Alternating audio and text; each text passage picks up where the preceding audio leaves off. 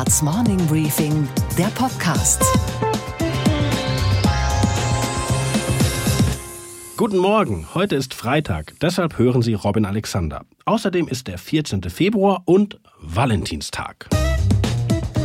Es war ein bemerkenswerter Nachmittag in der Chausseestraße in Berlin-Mitte, wo im 115 Jahre alten Ballhaus gestern Friedrich Merz zu Gast war.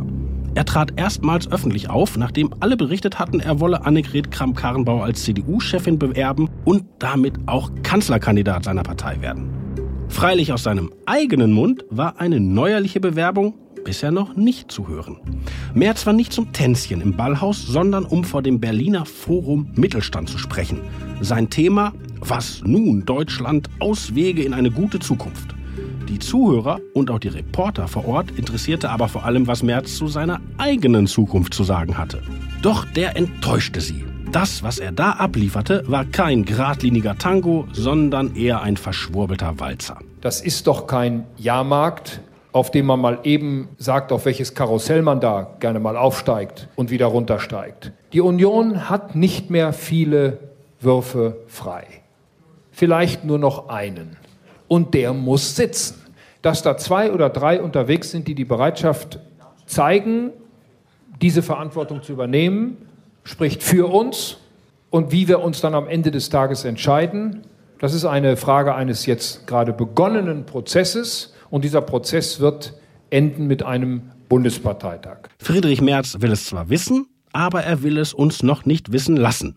Jedenfalls jetzt noch nicht. Sie müssen uns schon zugestehen, dass wir mal einen Prozess, der jetzt sehr eruptiv am letzten Montag begonnen hat, dass wir uns mal ein paar Tage Zeit nehmen, über das nachzudenken, was jetzt geschieht. Und wenn Sie davon ein bisschen genervt sind, da geht es Ihnen genau wie vielen in der CDU. Aber es besteht Hoffnung. Nächste Woche hat die noch Parteichefin Annegret Kramp-Karrenbauer alle potenziellen Nachfolger zu Gesprächen ins Konrad-Adenauer-Haus geladen. Da wird Merz Farbe bekennen müssen. Hoffentlich. Das hören Sie heute noch bei mir. Mit dem Mediziner Professor Joachim Kugler spreche ich heute darüber, dass in Deutschland die Medikamente knapp werden. Wenn ich das in der Autoindustrie mache, ja, dann kommt mein Neuwagen von mir aus drei Wochen später. Ärgerlich, aber machbar. Der Diabetiker ist dann tot. Der neue Ostbeauftragte der Bundesregierung, Marco Wanderwitz, erklärt hier im Interview, wie er seinen neuen Job sieht und warum er die AfD als Abschaum bezeichnet hat. Ja, behutsame Sprachwahl ist angezeigt. Ich bemühe mich, aber ab und zu kann einem auch mal der Gaul durchgehen. Außerdem sprechen wir darüber, warum uns nicht die nächste Diätenerhöhung im Bundestag aufregen sollte, sondern etwas anderes, viel ärgerlicheres.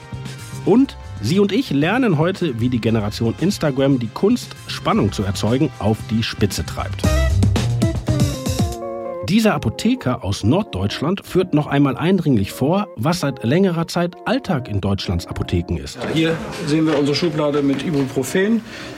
Man sieht, einfach ist leer, weil es vom Ibuprofen auch viele Sachen gar nicht gibt, einfach nicht zu bekommen. In dieser Schublade haben wir normalerweise das Venlafaxin. Das ist ein Antidepressivum. Dazu gibt es keine Alternative. Da können wir die Patienten im Moment nicht versorgen. In ganz vielen Stärken ist es nicht verfügbar. Die Lieferengpässe von Medikamenten sind ein großes Problem, dem sich nun auch endlich die Politik annimmt. Gestern wurde im Bundestag das Faire Kassenwettbewerbsgesetz beschlossen. Und heute wird im Bundesrat eine Initiative dazu eingereicht, die die Bundesregierung in Zugzwang setzen soll.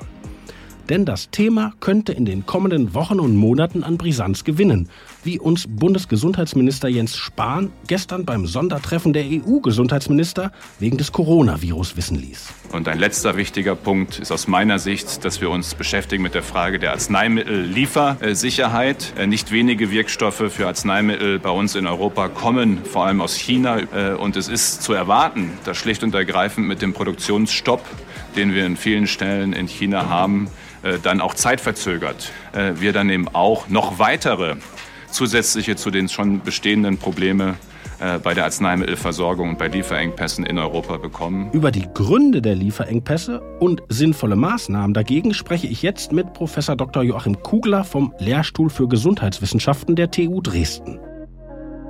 Guten Morgen, Professor Kugler. Ja, guten Morgen.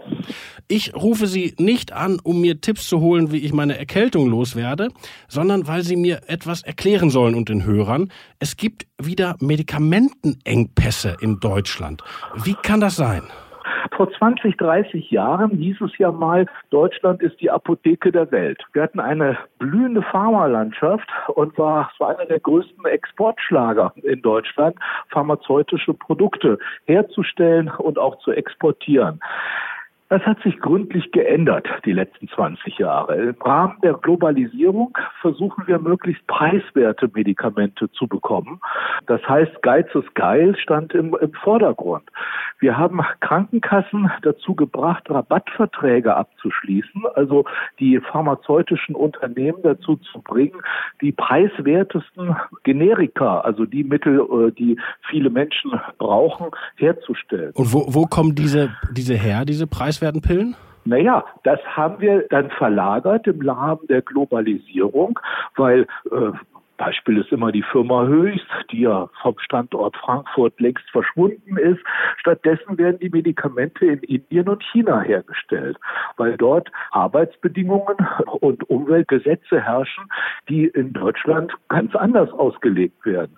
Das heißt, wir haben auf den Preis geschaut, wir haben ein bisschen auf die Qualität geschaut, weil wir wollten natürlich einen guten Standard der Medikamente haben, aber die Arbeitsbedingungen in diesen Ländern, die Entlohnung, das Sozialsystem, aber auch die Umweltauflagen, die wir ja bei der deutschen chemischen Industrie immer sehr hoch geschraubt haben, sind dort ganz anders, sodass man dort in Hyderabad, äh, ich sage mal so ein Beispiel, natürlich deutlich preiswerter produzieren kann als in Frankfurt Höchst oder in den großen Chemie- und Pharmawerken in Deutschland und, und in Europa überhaupt. Nun kann man das sicherlich ethisch bedenklich finden, aber es hat ja jahrelang funktioniert. Warum funktioniert es jetzt nicht mehr? Na, weil wir es auf die Spitze getrieben haben. Also die Entwicklung war, dass wir just in time herstellen und just in time ausliefern. Und es sind immer mehr Anbieter vom Markt gegangen, weil sie konnten mit dem Preisdumping äh, in einigen Ländern einfach nicht mithalten, sodass wir nur noch ganz wenige Hersteller haben, die die Wirkstoffe herstellen. Das wird dann in den verschiedenen äh, pharmazeutischen Unternehmen dann anders abgepackt, aber der, der Wirkstoffhersteller ist oft irgendwo eine Fabrik in Entwicklungsländern und äh, in Ländern, die einfach möglichst preiswert das herstellen können. Also selbst wenn auf der Packung steht Made in Germany oder Made in Italy oder Made in Hungary, dann ist der eigentliche Wirkstoff trotzdem Made in China. Richtig. Und äh, mittlerweile sind ja auch etliche Firmen von indischen Anlegern aufgekauft worden. Also ich erinnere an Heumann, klingt nach einer deutschen Firma, ist aber eine indische Firma längst. Wir haben eben gedacht, wir könnten Globalisierungsgewinner sein äh, dass wir mit Just-in-Time-Lieferung zu preiswerten Konditionen äh, ja, Rabattverträge abschließen und einfach unser Gesundheitssystem entlasten können. Lassen Sie uns noch einen Moment äh, im, im Konkreten bleiben. Welche Medikamente könnten denn jetzt knapp werden? Ähm, wenn jetzt meine Erkältung sich auswachsen würde zur Lungenentzündung, ich würde ein Antibiotikum brauchen, würde ich das noch kriegen in Berlin? Im Augenblick würden sie das kriegen. Wir haben auf dem BfArM, das Bundesinstitut für Arzneimittel, sind auf der sogenannten Defektenliste knapp 300 Medikamente. Das ist eine das Liste, da steht drauf, was ist knapp, was, oder? Was, ja. was ist derzeit gar nicht lieferbar. Ah, also, okay. Und da also stehen 300 Medikamente drauf. 300 Medikamente. Wir haben in der roten Liste über 10.000. Also es ist noch nicht. Äh, also und und gibt es da Medikamente, ja. die viel nachgefragt werden, die auch bei. Ja, die äh, Blutdrucksenker, die sind da drin. Wir haben die Antidiabetika, die also Diabetespatienten dringend brauchen, da drin. Und was machen die Leute? Also was machen denn die Diabetiker und die Leute, die diese Blutdruckmittel brauchen? Ja, das ist eine gute Frage. Also man versucht dann andere Hersteller, die den gleichen Wirkstoff haben, zu substituieren. Aber das Problem ist, dass beim Patienten das schon dann anfängt, die Packung sieht anders aus, die Farbe sieht anders aus. Das hat dann einen großen Besprechungsbedarf, dass das, was da drin ist, das Gleiche sein soll. Die Apotheken haben einen Mehraufwand, weil sie müssen ja diese Substitutionsmedikamente erstmal beschaffen. Und das größte Hemmnis und das größte Ärgernis bei vielen in der Szene sind die Rabattverträge, die die gesetzlichen Krankenkassen abgeschlossen abgeschlossen haben, die sagen, es muss von dem äh, Hersteller, wo sie einen Rabattvertrag haben, bestellt werden. Das müssen Sie vielleicht nochmal ähm, im Detail erklären. Also die, die Krankenkasse ist sozusagen, tritt als der, der Nachfrager auf. Richtig. Genau. Und bietet den Unternehmen, die überwiegend in China und Indien angesiedelt sind, bestimmte Verträge an? Sagen wir mal, eine gesetzliche Krankenkasse X hat Bluthochdruckpatienten. Und die sagen, für eine Standardtherapie, also mit Sartanen, also Standardmedikation, da schreiben wir jetzt einen Rabattvertrag aus. Und da können sich dann pharmazeutische Unternehmen bewerben und können sagen, wir könnten hier diese Sartane für Hypertoniker zum Preis von x Euro die Tablette äh, oder die Tagesdosis liefern. Und dann gehen dann ein paar Angebote ein und der billigste bekommt den Zuschlag. Das klingt ja eigentlich vernünftig, weil die äh, Krankenkassen werden ja von uns allen bezahlt. Wenn die, die auf die Kosten gucken, ist ja nicht falsch. Ne? Das Problem ist, was ist, wenn der, der den Zuschlag kriegt, nicht liefern kann? Also am Anfang war das so, es haben sich ja noch viele beworben. Aber es war dann ganz schnell klar, unter deutschen Bedingungen oder europäischen Bedingungen werden sie nie eine solche Rabattausschreibung gewinnen können weil sie, sind einfach zu teuer. Berufsgenossenschaft, Sozialversicherungsabgaben, Umweltauflagen. Also sie können einen Preis, der in Brasilien, in Indien, in China angeboten wird, wo all das gar nicht relevant ist, können sie gar nicht unterbieten. Das muss ich noch mal, da muss ich Sie nochmal unterbrechen, weil mir das so ungeheuerlich vorkommt. Wir haben ein deutsches Gesundheitssystem organisiert, das die Herstellung von ganz simplen Medikamenten in Deutschland unmöglich macht. Das ist ja das Sterben der deutschen mittelständischen pharmazeutischen Industrie. Wie kann man dem abhelfen? Was kann die Politik machen? Am Donnerstag war ein Sondertreffen aller EU-Gesundheitsminister in Brüssel. Es gibt auch eine Bundesratsinitiative, wo die Landesgesundheitsminister die, die Bundesregierung sozusagen zum Jagen tragen wollen. Äh, kann die Politik da überhaupt was machen? Jein. Die Weltgesundheitsorganisation hat eine Liste mit den essentiellen Medikamenten, die ein Gesundheitssystem zur Verfügung halten muss. Das, die Liste hat ungefähr 250, 300 Präparate. Da geht es um Antibiotika, da geht es um Blutdrucksenker, da geht es um Antiepileptika. Also diese Liste ist unstrittig und das sind im Wesentlichen preiswerte Medikamente.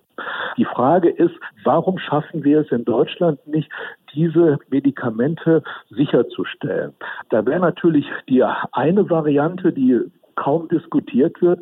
Wir hatten damals, als wir das Problem mit der Erdölkrise in den 70er Jahren haben, haben wir eine nationale Erdölreserve eingeführt und sagten, weil das immer die OPEC macht, die nächsten drei Monate ist die Versorgung sichergestellt. Durch große Tanks. Durch große Tanks. Und das wird ja, das kostet ja, das kostet, das kostet Geld.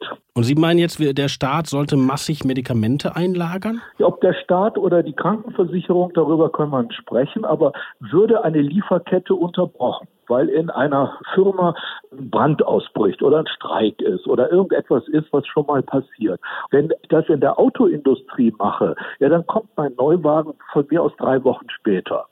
Ärgerlich, aber machbar. Der Diabetiker ist dann tot. Nun kommt ja gerade noch eine weitere bedenkliche Entwicklung dazu, das Coronavirus. Im Internet kann man schon angstmachende Meldungen lesen. Die Chinesen würden wahrscheinlich gar keine Antibiotika mehr rausrücken, weil sie die alle selber brauchen.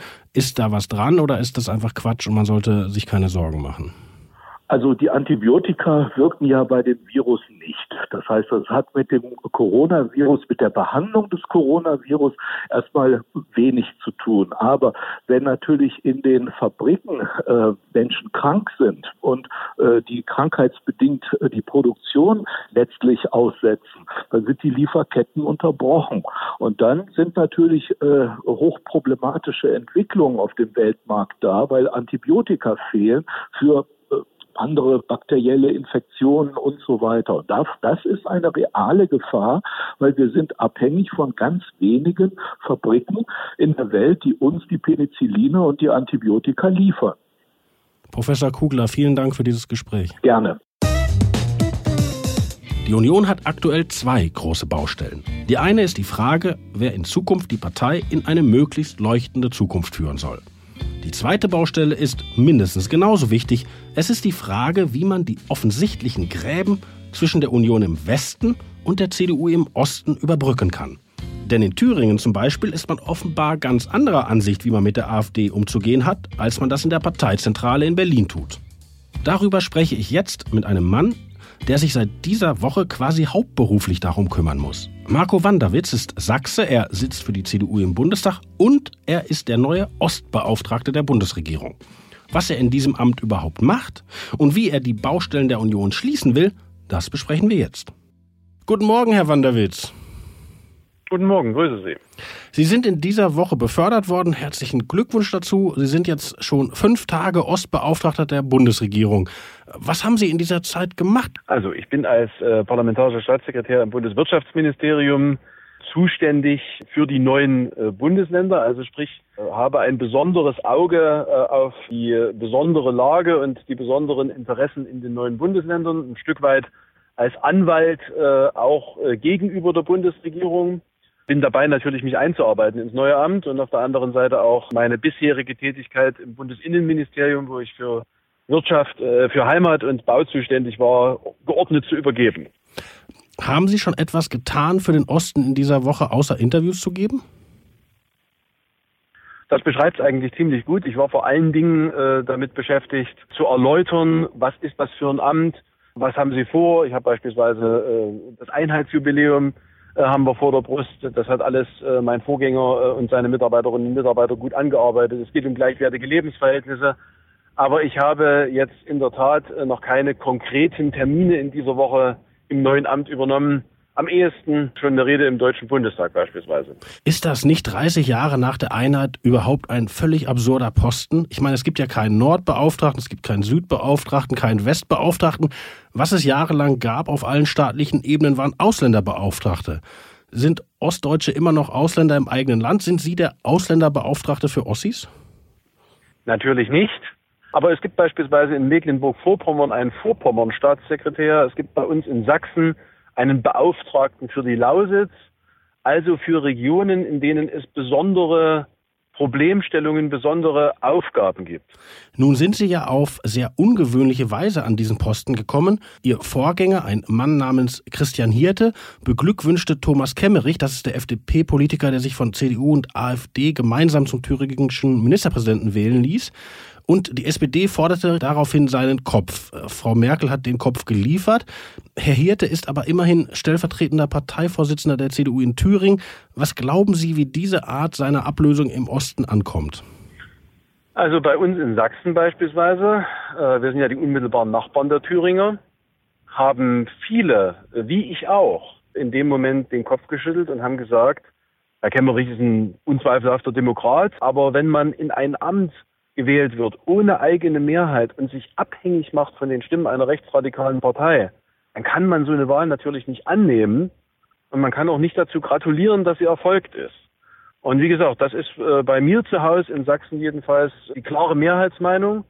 Insofern äh, glaube ich, werden sich die Verwerfungen da in Grenzen halten. Es gibt ja noch mehr Leute aus der Ost-CDU, die in diesem Themengebiet ein bisschen abweichen. Wir hatten hier mal im Podcast den Herrn Heim, immerhin stellvertretender Fraktionsvorsitzender der CDU in Thüringen, der gesagt hat, warum sollen wir nicht mit der AfD reden? In Sachsen-Anhalt gibt es einen Herrn Zimmer, der auch stellvertretender Fraktionsvorsitzender ist, der jetzt sogar zur Parteiführung bestellt ist zum Rapport. Gibt es ein spezielles Thema in der Ost-CDU mit der AfD, das noch nicht ausdiskutiert ist? Also, ich glaube, äh, dass der Unvereinbarkeitsbeschluss der Bundespartei, beschlossen vom Bundesparteitag, mehrmals, auch jüngst erst wieder, der die gesamte Partei bindet, der sowohl für die Linkspartei am linken Rand als auch für die AfD am rechten Rand gilt, der richtige Beschluss ist. Und der gilt. Und äh, nichtsdestotrotz äh, haben wir in den neuen Ländern natürlich ganz andere AfD-Wahlergebnisse als in den alten Ländern. Wir haben im Übrigen teilweise auch andere Linksparteiwahlergebnisse, siehe Thüringen. Und natürlich ist es äh, in den Regionen, in denen es schwerer ist, unzweifelhaft demokratische Mehrheiten zu bilden, so, dass da öfters mal dieses Thema problematisiert wird. Aber aus meiner Sicht ist es der falsche Weg, weil es politisch schwierig ist, deswegen zu sagen, na, wenn alle strenge reisen, müssen wir halt mit denen. Es wäre falsch, mit ihnen zusammenzuarbeiten. Ist es richtig, die Leute in der CDU, die das anders sehen, zu disziplinieren? Oder sollte man besser mit denen ins Gespräch kommen? Natürlich müssen wir miteinander im Gespräch sein und sprechen äh, innerhalb der gleichen Partei. Aber wenn die Gremien der Partei Beschlüsse fassen, dann sind diese Beschlüsse bindend für die Mitglieder der Partei. Sie haben die AfD in einem Tweet, ich zitiere, als giftiger Abschaum, Zitat Ende, bezeichnet. Mit Verlaub, spricht man so über Menschen? Ich äh, will ganz offen sagen, dass ich äh, dort äh, etwas behutsamer formulieren würde heute. Ich habe allerdings am Ende des Tages sehr bewusst diesen Tweet jetzt auch nicht gelöscht, weil er ist äh, in Anführungsstrichen im Affekt entstanden seinerzeit. Und zwar äh, nachdem Herr Gauland, auf den sich dieser Tweet bezog, das wiederholte Male gemeinsam mit Herrn Höcke und anderen deutsche Kriegsschuld relativiert hat, versucht hat, Geschichte umzuschreiben. Und das ist für mich äh, im Angesicht der Shoah, im Angesicht äh, der Kriegsverbrechen, die äh, begangen worden sind, einfach so furchtbar und inakzeptabel, dass ähm, einem da auch schon mal ein bisschen die Gäule durchgehen kann. Wir werden von den Spitzenleuten und dem Bodenpersonal der AfD permanent durch den Kakao gezogen und aufs Übelste beschimpft. Und wenn man dann selbst mal etwas deutlicher formuliert, halten die einem das vor. Insofern, ja, behutsame Sprachwahl ist angezeigt. Ich bemühe mich, aber ab und zu kann einem auch mal der Gaul durchgehen. Aber erkennen Sie nicht ein gewisses Missverhältnis? Ihr Vorgänger muss gehen, weil er per Twitter einem FDP-Ministerpräsidenten äh, gratuliert und Sie verteidigen Ihren Tweet, wie Sie die AfD giftigen Abschaum nennen. Sind das nicht zwei unterschiedliche Maßstäbe? Also ich glaube schon, dass es ein erheblicher Unterschied ist, ob man eine Wahl für ein wichtiges Staatsamt, in dem ein Mann der dort mit Stimmen, und zwar entscheidend, mit Stimmen von Rechtsradikalen hingewählt ist und dieses Amt annimmt, dort einen Glückwunsch ausspricht und sagt, es ist ein Kandidat der Mitte gewählt worden, was man auch so verstehen kann, dass sozusagen zur bürgerlichen Mitte die AfD gehören würde, die ihn mitgewählt hat, was sie ja nicht tut, weil sie keine bürgerliche, sondern eine rechtsradikale Partei ist. Das ist natürlich schon ein schwerwiegendes Problem. Ansonsten reden wir über Formen der Höflichkeit, wo ich ehrlich sage, ich bemühe mich, die Zunge stets gerade in den Mund zu nehmen, aber ab und an wird man halt mal so selbst angegriffen, dass man auch sagt, da geht einem auch mal der Gaul durch. Ich möchte Ihnen noch eine Frage stellen, die ich vielen ostdeutschen Gesprächspartnern hier im Podcast stelle. Ähm, was ist es mit dieser schwierigen Beziehung von Angela Merkel zum Osten und umgekehrt? Sie hat jetzt die ostdeutschen Wahlkämpfe gemieden. Im Bundestagswahlkampf war sie ausgepfiffen worden dort. In Umfragen ist sie im Osten deutlich unbeliebter. Dem Vernehmen nach hat sie sich jetzt auch im Koalitionsausschuss über das ähm, pubertäre Verhalten der Ost-CDU beklagt. Sie ist doch selber eine Ostdeutsche. Warum sind die Leute nicht stolz, dass eine von ihnen an der Spitze des Landes steht? Warum ist da dieser Riss in der Beziehung? Das ist ehrlich gesagt eine Frage, die ich mir auch schon regelmäßig gestellt habe und für die ich keine nicht befriedigende Antwort gefunden habe. Ich halte dieses Verhalten für komplett irrational. Aber wir haben es ja in gewisser Weise äh, jetzt auch gesehen äh, rund um die Thematik, äh, Ursula von der Leyen wird Europäische Kommissionspräsidentin. Wenn das eine Französin gewesen wäre, hätten 95 Prozent der Franzosen gesagt, super Sache, eine von uns. In Deutschland haben wir sofort die üblichen Diskussionen. Insofern scheint das auch keine reine Ostspezifika zu sein. Meine letzte Frage geht an den Christdemokraten in Ihnen. Es gibt ja jetzt drei potenzielle Kandidaten für den nächsten Parteivorsitz, die alle nicht aus dem Osten kommen. Wer wäre denn aus ostdeutscher Sicht der beste nächste CDU-Kandidat? Herr Merz, Herr Spahn oder Herr Laschet? Der Parteivorsitz der CDU und die Kanzlerschaft haben direkt miteinander zu tun. Und die Kanzlerschaft äh, hat auch mit der CSU zu tun. Markus Söder ist in diesem Zusammenhang auch ein Kandidat. Also für den Osten wäre der bayerische Ministerpräsident der beste Kandidat? Er wäre auf jeden Fall auch einer, der ein guter Kandidat wäre. Und insofern, jetzt klären wir erstmal äh, das Prozedere, jetzt klären wir die Zeitabläufe. Von allen den Namen, die da jetzt im Raume stehen, würde ich jedenfalls nicht sagen, dass da einer davon im Osten so schlecht ankommen würde, dass er jedenfalls nicht in Frage kommt. Herr Wanderwitz, vielen Dank. Ich habe ehrlich gesagt noch nicht ganz verstanden, was ein Ostbeauftragter den ganzen Tag macht, aber ich wünsche Ihnen trotzdem dabei eine glückliche Hand. Vielen Dank. Dann haben wir doch einen guten Anlass für ein Folgegespräch, nachdem ich mich ein bisschen ins Amt eingearbeitet habe und Ihnen dann mal viele Details dazu erzählen kann. So machen wir das. Herzlichen Dank. Dankeschön. Tschüss. Heute beginnt sie, die Münchner Sicherheitskonferenz. Erwartet werden 30 Staats- und Regierungschefs, dazu 70 Außen- und Verteidigungsminister. Auf der Gästeliste steht aber auch ein ungewöhnlicher Gast. Es reist aus dem Silicon Valley an Mark Zuckerberg, der Facebook-Chef.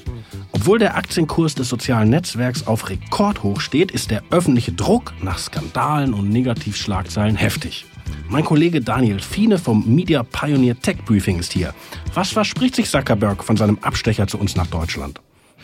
Ja, guten Morgen, Robin. Seine Mission ist echt heikel. Zuckerberg will die Entscheider bei der Münchner Sicherheitskonferenz beeinflussen, denn Facebook droht Regulierung in den USA, aber auch in Europa und die möchte er so gestalten, dass das Ganze in seinen persönlichen Zehnjahresplan passt. Denn Facebook erfindet sich gerade neu und will so aus den ganzen Negativschlagzeilen rauskommen. Und wie sieht das Facebook der Zukunft dann aus?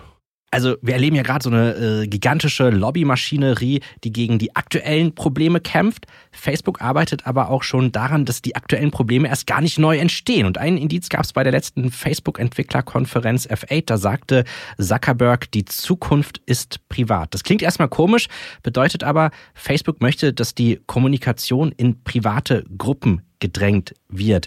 Äh, das heißt, wir können dann von außen gar nicht mehr mitbekommen, was dort geteilt wird. Könnte Hass sein, könnte es aber auch nicht sein. Facebook sagt auf jeden Fall, selbst wenn wir wollen, können wir gar nichts mehr davon mitbekommen, denn das Ganze ist verschlüsselt. Das Dark Web fürs Volk, made by Facebook. Aber das hört sich doch an, als ob das gute alte Facebook oder auch nicht so gute alte Facebook, wie wir es kennen, dann Geschichte sein wird. Absolut. Und hier inspiriert sich Facebook bei seiner Strategie an einem Vorbild aus Asien, konkreter aus China.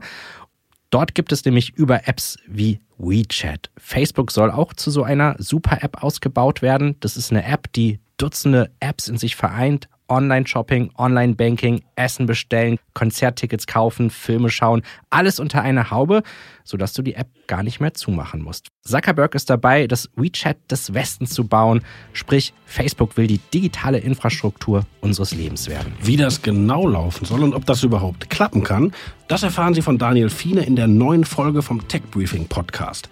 Geben Sie den Namen Tech Briefing einfach in die Suche Ihres Podcast-Programms ein oder direkt über www.mediapioneer.com/techbriefing. Und was, Robin, geht eigentlich gar nicht? die sich immer wiederholende, ja fast schon vorprogrammierte Aufregung, wenn die Diäten der Bundestagsabgeordneten angehoben werden. Die Sitzung ist eröffnet. So wie wieder jetzt im Sommer. Dann steigen sie um gut 260 Euro auf 10.345 Euro und 64 Cent, um ganz genau zu sein. Der wahre Aufreger ist aber nicht der Anstieg der Diäten, sondern der Anstieg der Sitze im Bundestag. Im Grundgesetz ist die Rede von 598 Sitzen, inzwischen sind es aber schon 709 und nach der nächsten Wahl könnten es über 800 sein oder noch mehr. Eine Reform des Wahlrechts würde helfen, doch bisher drücken sich die Parteien. Der Bundestag in Übergröße erzeugt selbstverständlich auch Kosten in Übergröße. Demnächst werden sie erstmals die eine Milliarde Grenze knacken. Da sage ich doch, lieber ein arbeitsfähiges Parlament mit 500 Abgeordneten, die ordentlich verdienen, als ein Bundestag mit 1000 Abgeordneten, die nicht so gut verdienen, aber auch nicht arbeiten können, weil sie sich selbst im Weg stehen. Und was, Robin, hat dich wirklich überrascht? Dass die junge Popsängerin Billie Eilish sich mit gerade einmal 18 nicht nur den Auftrag sichern konnte, den Titelsong für den neuesten James Bond-Film zu schreiben, sondern dass sie auch weiß, wie sie ihre Fans und die Bond-Fans bei der Stange hält. Einen Ausschnitt des Titelsongs für No Time to Die hat sie bei Instagram veröffentlicht.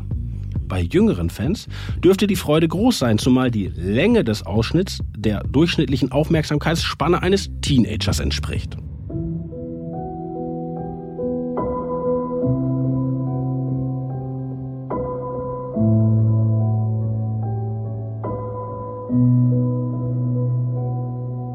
Mehr als diese 13 Sekunden gibt's noch nicht zu hören.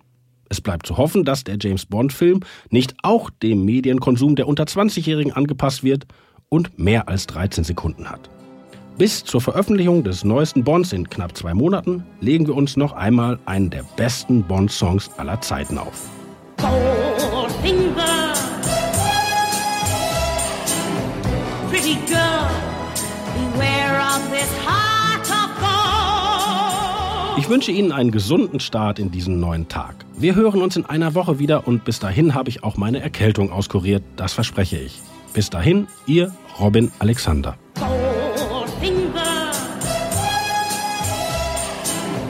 Pretty girl.